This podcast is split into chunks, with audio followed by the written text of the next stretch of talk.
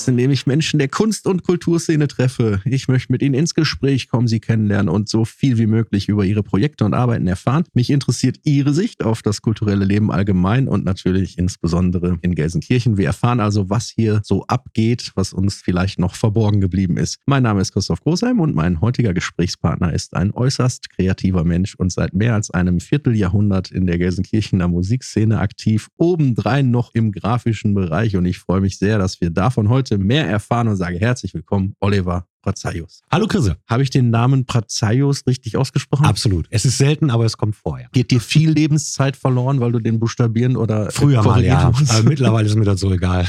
Ich habe schon gerade gesagt, wir handeln uns ein bisschen an deinen mehreren Stationen entlang und bevor wir das machen, würde ich gerne mit dir diesen Steckbrief ausfüllen. Hast du Lust dazu? Leg los. Wunderbar. Name haben wir schon gesagt. Hast du einen Künstlernamen oder einen Spitznamen? Man nennt mich Olle und weitläufig bekannt unter dem Namen, glaube ich. Der Olle, ja. Der Olle, das ja. ist tatsächlich auch der Name, unter dem ich dich kennengelernt habe. Es gab früher den Zusatz Fu. Das galt quasi als Nachname. Also Olle Fu. Das liegt daran, dass du damals in der Band Seng Fu gespielt hast. Genau. Und die wurde geschrieben Seng minus Fu. Irgendwann war es Seng Doppelpunkt Fu. Auf jeden Fall war für uns so in dem Umfeld Schwirrende immer das Fu der Nachname. Wir haben deine Bandkollegen heimlich auch so genannt. also, ja, das war mir nie so bekannt. Wir haben das war auf der Webseite damals in den Anfängen des Internets so draufgeschrieben, aber als Nachname haben wir es nie gesehen. ja, wie bei den Ramones, ne? So Johnny Ramone genau, war ja. du warst der Olle Fu. Okay, gehen wir den Steckbrief schnell durch, damit wir zu den viel interessanteren Punkten kommen können. Alter. Mitte 40. Ich wohne in Gelsenkirchen, Rothausen, Southside. Southside. Was macht den Stadtteil Rothausen besser als andere Stadtteile? Ich bin da geboren. Alles klar.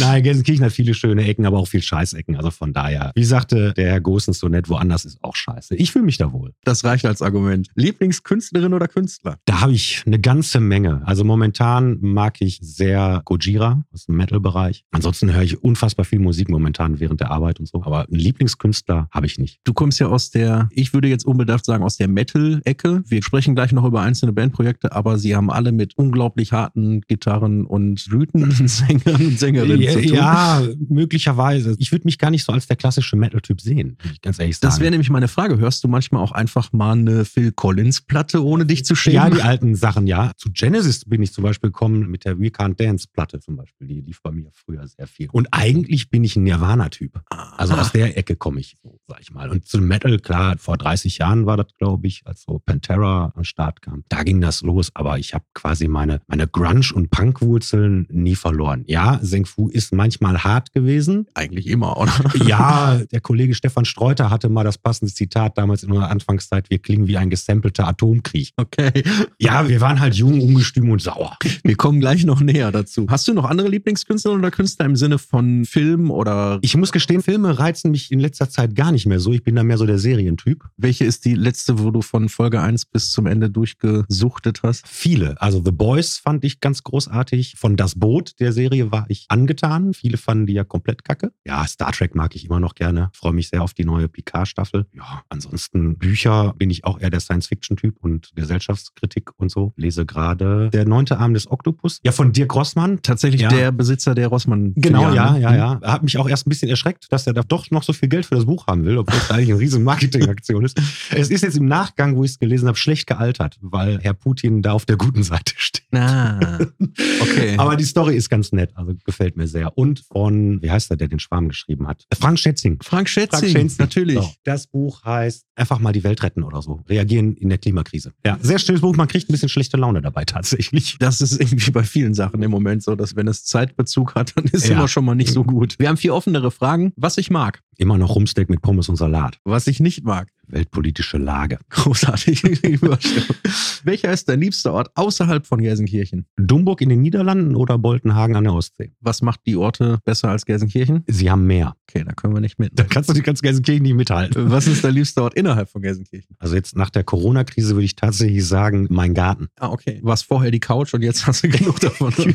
so in der Art, ja. Okay, sind wir durch den Steckbrief durchgerattert und das ist auch gut so, weil wir viel zu besprechen haben. Wir haben das gerade schon angedeutet. In erster Linie bist du heute zu Gast als Musiker. Du spielst Gitarre. Spielst du auch andere Instrumente? Ich kann ein bisschen Schlagzeug und ein bisschen Bass, aber ich würde nicht sagen, dass das meine Instrumente sind. Und bei der Gitarre ist es wie dazu gekommen? Hast du die irgendwann unterm Weihnachtsbaum liegen gehabt? Ja, ich habe in der, ich glaube, das war in der fünften Klasse mit einer Gitarren-AG angefangen und hatte ein bisschen Gitarrenunterricht im altehrwürdigen Musikhaus Baron. Die Älteren werden sich erinnern. Das fand ich aber nicht so geil, weil es halt nur so klassische Ausbildung war und habe dann erst wieder zum Abitur mit der Abiturband quasi angefangen, wo ich als wirklich unbegabter Sänger tätig war und habe dann dahinter quasi die Gitarre übernommen, meine Liebe zur E-Gitarre dann wieder entdeckt. Und da waren wir voll in der Nirvana-Zeit wahrscheinlich. Richtig, das muss ja 95 habe ich Abitur gemacht, das muss so 92, 93 gewesen sein. Ja, Nevermind ist 92 erschienen. Ah ja. Bin auch dann zu einem Second-Hand-Shop, ich glaube, das war in der Weberstraße, gab es so einen und der hatte auch eine Gitarre da zu verkaufen. Ich glaube, für 250 Mark oder so, eine Telecaster. Aha. Die besitze ich heute noch. Das ist nicht schlecht. Die wird Ja. besser mit der Zeit. Noch besser. Ja, sie war richtig kaputt. Ich habe da so dran rumgeschraubt und rumfuhrwerkt als 17-, 18-jähriger Volldilettant, der keine Ahnung hat von einer Säge und einem Lötkolben. Ich habe sie aber letztes Jahr im Corona-Lockdown habe ich sie repariert und neu aufgebaut. Dann bist du also auf jeden Fall einer von denen, die die Zeit gut genutzt haben.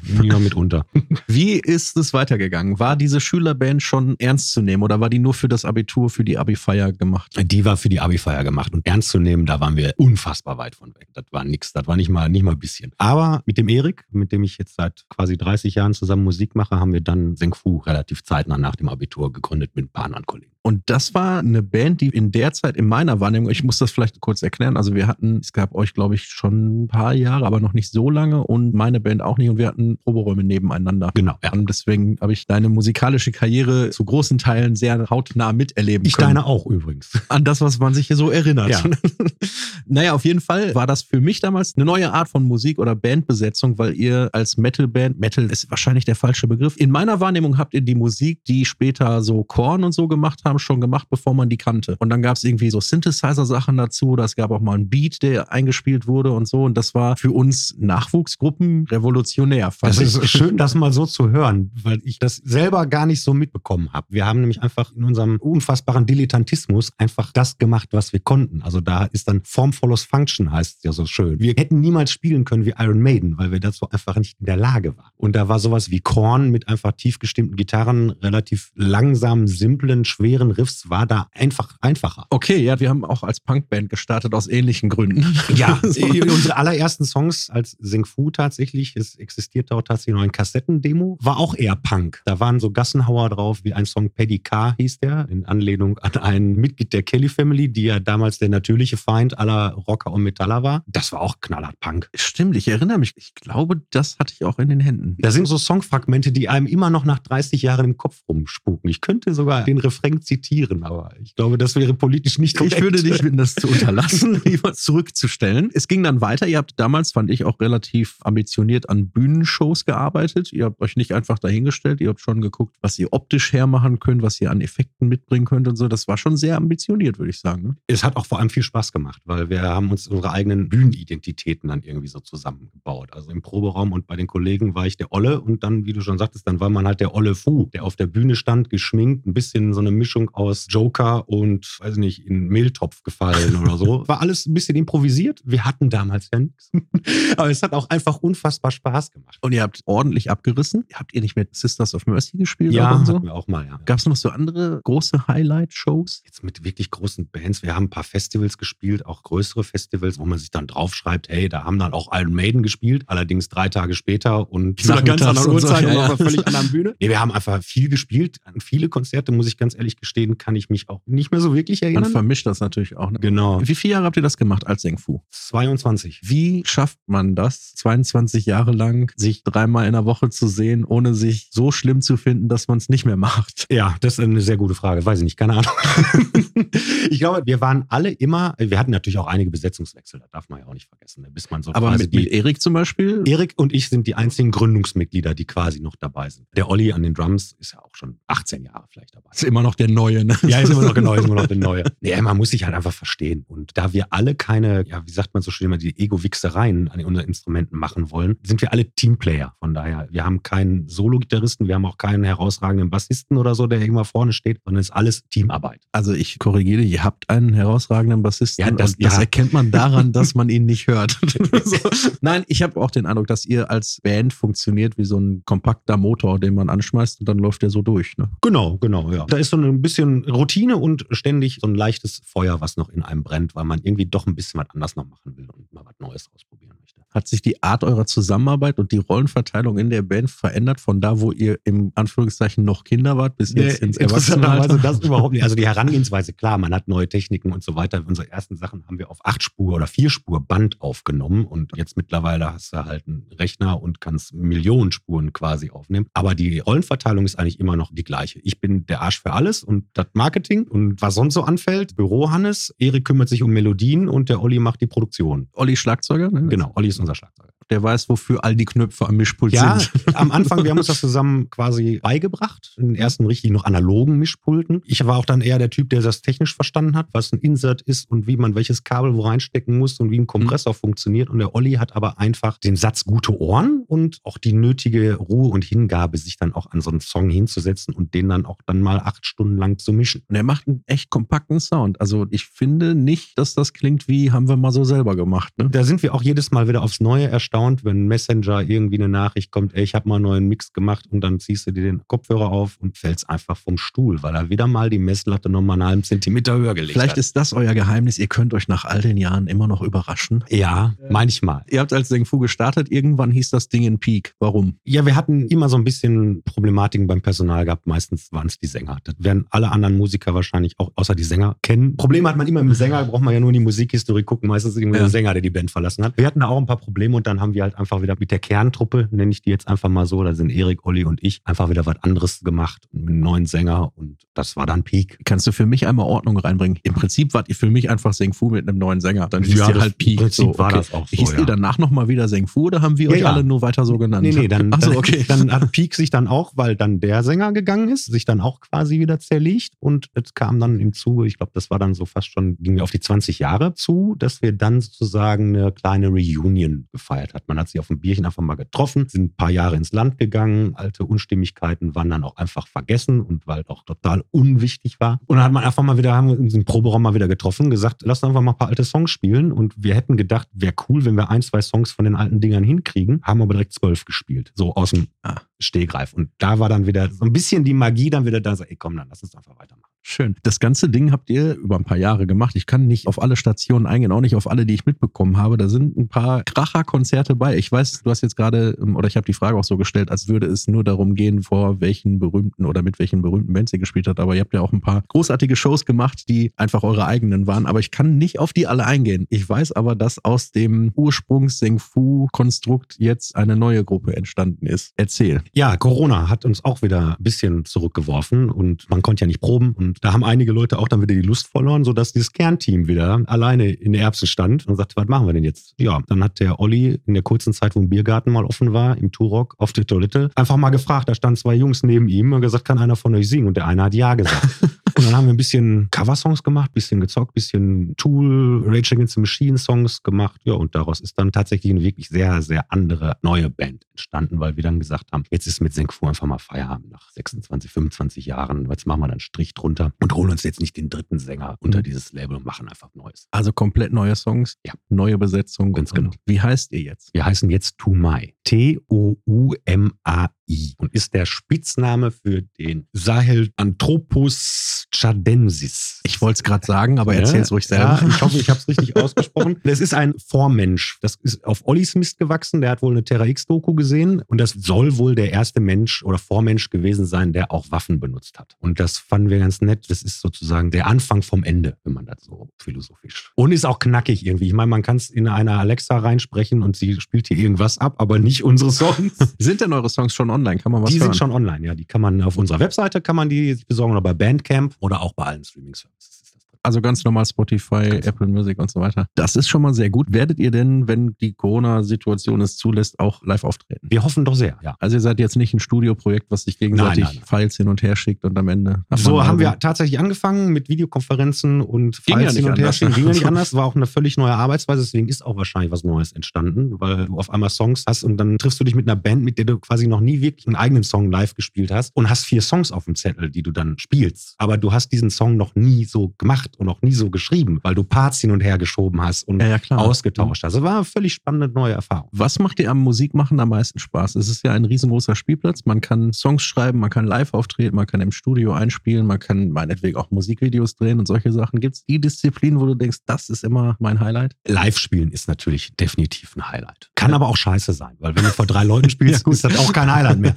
Nee, aber die vielen Disziplinen, die du da abfrühstücken kannst im Musikbereich, von Live-Spielen, Songs schreiben, Computer machen, Videos, Logo-Entwicklung, das macht einfach Spaß. Ich teste auch in meinem Job quasi neue Sachen anhand von einer Website für meine eigene Band oder Fingerübungen machen, ne, mal wieder Logo-Design mal wieder machen. Ja, dann mache ich mal ein Logo für eine Band oder so. Du bist ja, wie nennt man das? Grafiker darf man nicht sagen, ne? Ja, nee, ich bin Mediengestalter und, und mittlerweile würde man neudeutsch Webdeveloper sagen, weil ich halt Internetseiten.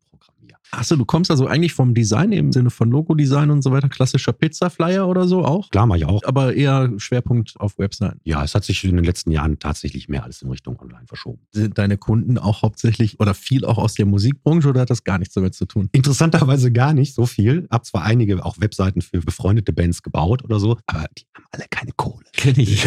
aber mache ich gern gerne, wenn es ein Herzensprojekt ist, greife ich da gerne Leuten unter die Arme. Aber da scheint allerdings in der ganzen Musikszene eine sehr hohe Kompetenz zu sein, dass es da echt Leute die machen viel selber. Du hast das gerade so ein bisschen angerissen. Wenn man eine Band macht, dann fängt das Ganze damit an, dass man sich irgendwie ein Instrument kauft und dann muss man einen Proberaum finden und ein paar Jungs oder auch Mädchen, mit denen man das machen kann. Und dann hat man eine Band, man findet einen Namen und dann braucht man schon ein Logo, und dann braucht man eine Website. Wie das alles so ist, Songschreiben, Natur, da muss man ein Studio haben, dann dreht man noch ein Musikvideo, das muss man alles organisieren und überhaupt, wenn uns so Nachwuchsmusikerinnen und Musiker zuhören und die denken, ey, der Olle, der hat es geschafft, in einer Band zu spielen, die es nach über 20 Jahren, also die haben ihr 20-Jähriges gefeiert und dann überlegt, wir machen jetzt mal mit einem neuen Namen weiter. Wie ist das Geheimnis? Wie sollen die da dran gehen? Das ist wirklich tatsächlich schwer zu sagen. Ich meine, erstmal waren wir ja nicht diese super erfolgreichen Rockstars. Gibt ja auch welche aus Gelsenkirchen im Ruhrgebiet, die es wirklich geschafft haben. Aber wir haben immer noch Spaß und das ist das Wichtigste, glaube ich. Und wenn du mit deinen Jungs und Mädels zusammen einfach Spaß hast, dann kommt der ganze Rest von alleine. Dann wird irgendeiner von denen sich dafür interessieren, vielleicht mit Videos rumzuexperimentieren. Der nächste wird sich vielleicht interessieren und hat Kontakte zu irgendeinem Heini, der Facebook und TikTok und sonstigen Kram irgendwie gut aufbereiten kann. Und dann kommt dann eins zum anderen und hat man recht schnell eine coole Community. Nicht nur im äußeren Bereich, sondern auch im Kern dann dieses Zusammenhalten. Aber aufteilen muss man es schon. Ne? Du hast ja gerade auch gesagt, der Erik macht die Melodien, der Olli nimmt sie auf und so. Also alles alleine geht auch nicht. Ne? Nee, das wäre schon schön, wenn man das als Team macht. Das ist im Job ja auch so. Und wenn du alles alleine machst, dann hast du viel zu tun. Das geht natürlich auch, aber macht ja auch nur die Hälfte an Spaß, weil der ganze Austausch, dass man darüber redet, nehme ich jetzt Logo A, nehme ich Logo B, gehen wir lieber mit Weiß oder machen wir lieber in Rot. Das macht ja auch Spaß, an den ganzen Sachen rumzufallen, um auch für seine Band ein eigenes Bild zu entwickeln, wie man auch selber vielleicht wirken möchte. Du hast gerade gesagt, wir sind ja jetzt nicht so die über-mega-Rockstars. Ich habe das Gefühl, dass bei vielen Leuten das so ist, dass sie sagen irgendwie, ja, das mit der 20 Jahre eine Band zu sein, ist ja so viel gar nicht wert, weil ihr seid ja nicht eine von den zehn erfolgreichsten Bands der Welt geworden. Und denkt mir so, na ja, aber ich kann ja durchaus auch trotzdem unglaublich viel Spaß gehabt haben. Und das ist ja dann trotzdem, also als wäre das der Maßstab, ne? Eine Band ist nur gut, wenn sie internationale Erfolge vorzuweisen hat oder so. Ähm, ja, nee, so wollte ich das gar nicht verstanden Mhm. sondern wenn ich jetzt jemandem sage, wie man eine Band macht, dann kann ich ihm sagen, wie man langfristig Freunde hat. Vielleicht würde ich sagen, wie man jetzt im Business wirklich diese blöden Werbeanzeigen kriegt, ich mache dich erfolgreich in 30 Tagen oder so einen Scheiß. Ja, also das glaube ich, das ist alles Bullshit. Das Musikbusiness verändert sich so rasend schnell, da habe ich auch keinen Durchblick mehr wirklich, was gerade Phase ist und wo man was machen muss und wie das überhaupt läuft. Wichtig ist, dass man Spaß hat. Würdest du, ich ahne die Antwort, aber würdest du eher eine, wenn du jetzt wieder eine Band gründen würdest, eher mit Profis oder eher mit Freunden? Immer mit Freunden. Amen. Richtige Antwort.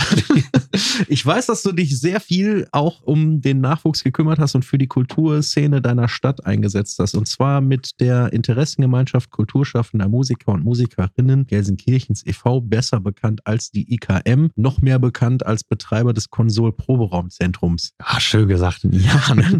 dieser Verein wurde gegründet vor mittlerweile 25 Jahren und du warst dabei, oder? Ja, Gründungsmitglied. Nicht im ersten Vorstand, aber ich glaube, zweiter Vorstandswahl war ich dann direkt mit dabei. Du warst aber viele Jahre zweiter Vorsitzender. Ja. Wie ist es dazu gekommen, zu deinem Engagement für diesen Verein, für die Kultur der Stadt? Das war genau einer von diesen Punkten, den du auf deiner Liste hast, wenn du eine Band machen möchtest. Du brauchst einen Proberaum und die gab es ja damals in Gelsenkirchen nicht. Doch, die gab es schon, aber die wurden ja zugemacht. Das war, wenn ich mich jetzt richtig erinnere, der Armin-Bunker, der damals dicht gemacht hat. Und daraufhin wurde halt diese Initiative zusammengerufen, um da auch mal bei der Stadt anzuklopfen, um Proberäume zu schaffen. Und das haben wir dann auch geschafft. Hat zwar einige Jahre gedauert, bis Konsol dann endlich stand und als Proberaumzentrum dann da auch auch fertig war. Und auf dem Weg dahin haben wir natürlich das gemacht, alle, die da irgendwie versammelt waren. Da waren ja ein Haufen guter Leute dabei und erfahrene Leute. Ich war ja auch einer von den Jüngeren da mit meinen, ich glaube, was waren das, 22 Jahre oder so. Die hatten richtig Ahnung, wie man Veranstaltungen fährt und so. Und da haben wir dann ja diese Hot Power Geschichten in der Kaue, Underground-Konzerte gemacht und im Bulmker Park, wie hieß es noch gleich? Ja, das äh, Bulmker Kulturspektakel. Genau, Bulmker Kulturspektakel, auch sehr großartig mit teilweise bis zu drei Bühnen, glaube ich, hatten wir in so einem Jahr mal aufgebaut. Das hat einfach tierischen Spaß gemacht. Viel gelernt? Ja, definitiv. Also wie das gesamte Musikbusiness läuft, vom Booking für Bands, wie man ein anständiges Catering hinstellt und wie man überhaupt auf die Bühne geht, ohne dass man direkt einen Unfall erleidet oder so.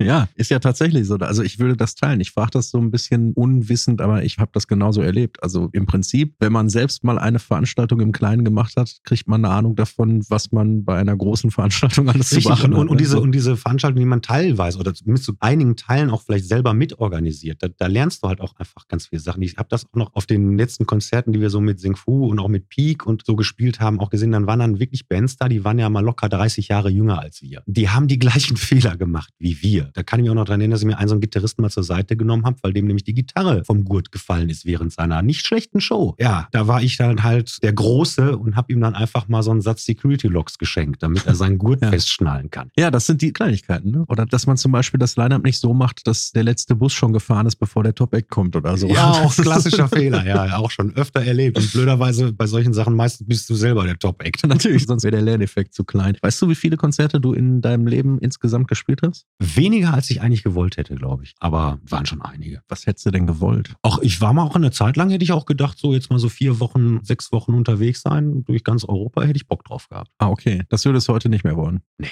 dafür tut mir der Rücken viel zu viel.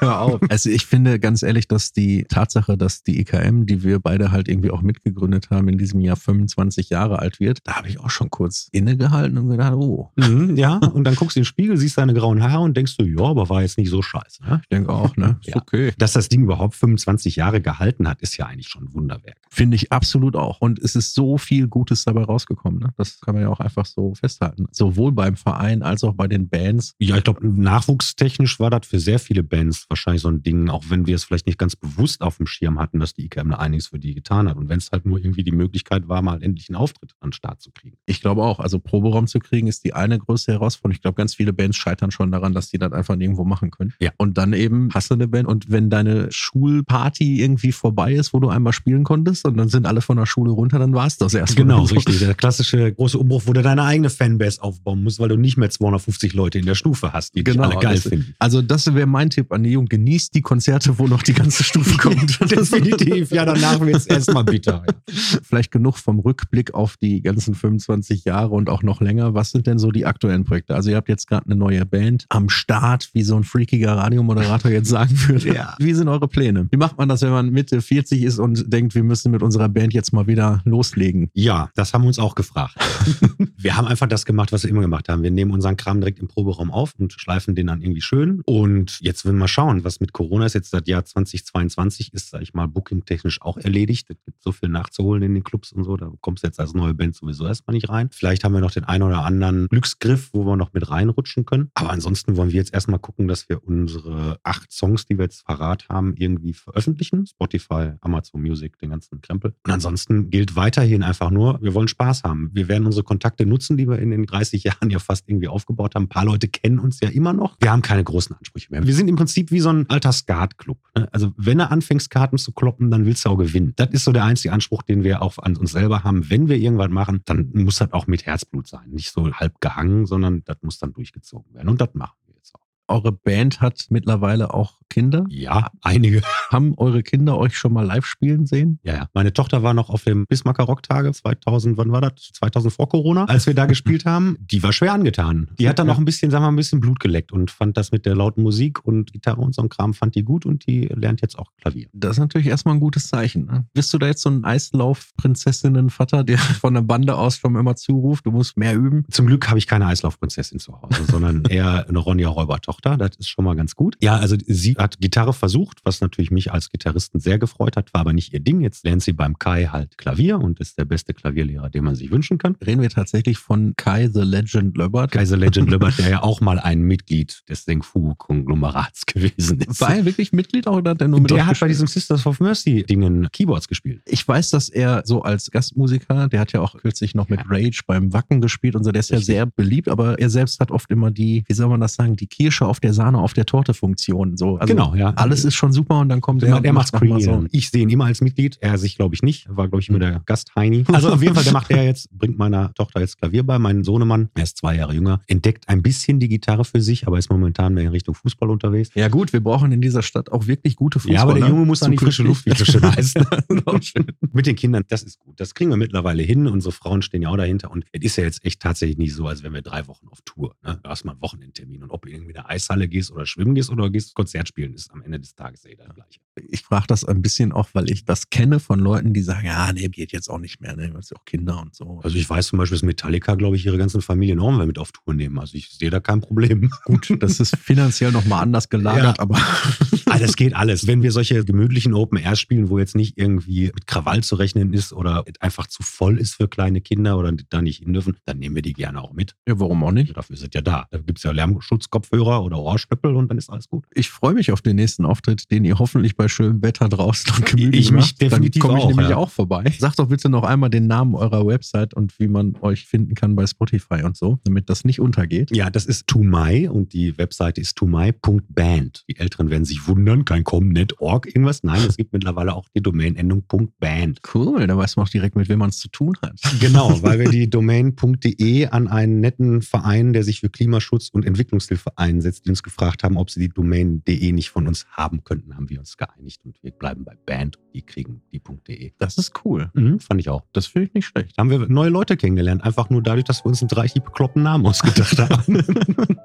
Ich freue mich total, dass wir uns unterhalten konnten über vieles, was ich aus der zweiten Reihe raus beobachtet habe, aber nie so direkt mal nachgefragt habe. Ich weiß auch, dass da noch ganz viel ist, was du berichten könntest, worüber wir, auch stundenlang könnten wir reden. Vor allen Dingen könnten wir, wenn wir so anfangen würden, die alten Geschichten, ne? dann waren es nicht zwölf Stunden, sondern 24 Stunden durchgefeiert und Mhm. so. Aber das ersparen wir allen anderen und vielleicht auch uns selber. Und ich freue mich einfach, dass wir uns mal so offiziell unterhalten können und dass du bei uns hier zu Gast warst. Lass mich kurz noch sagen, dass das hier eine Produktion von Radio Großheim ist und ihr unsere ganzen anderen Podcasts auch bei Spotify und allen anderen Portalen findet. Und dann bedanke ich mich bei euch fürs Zuhören und bei dir fürs Gespräch und überlasse dir das Mikrofon zur Beantwortung der letzten Frage. Von dir würde ich gerne wissen, wir mieten alle Plakatwände in der ganzen Bundesrepublik. Was schreibst du drauf? Spielt ein Instrument und seid lieb zueinander.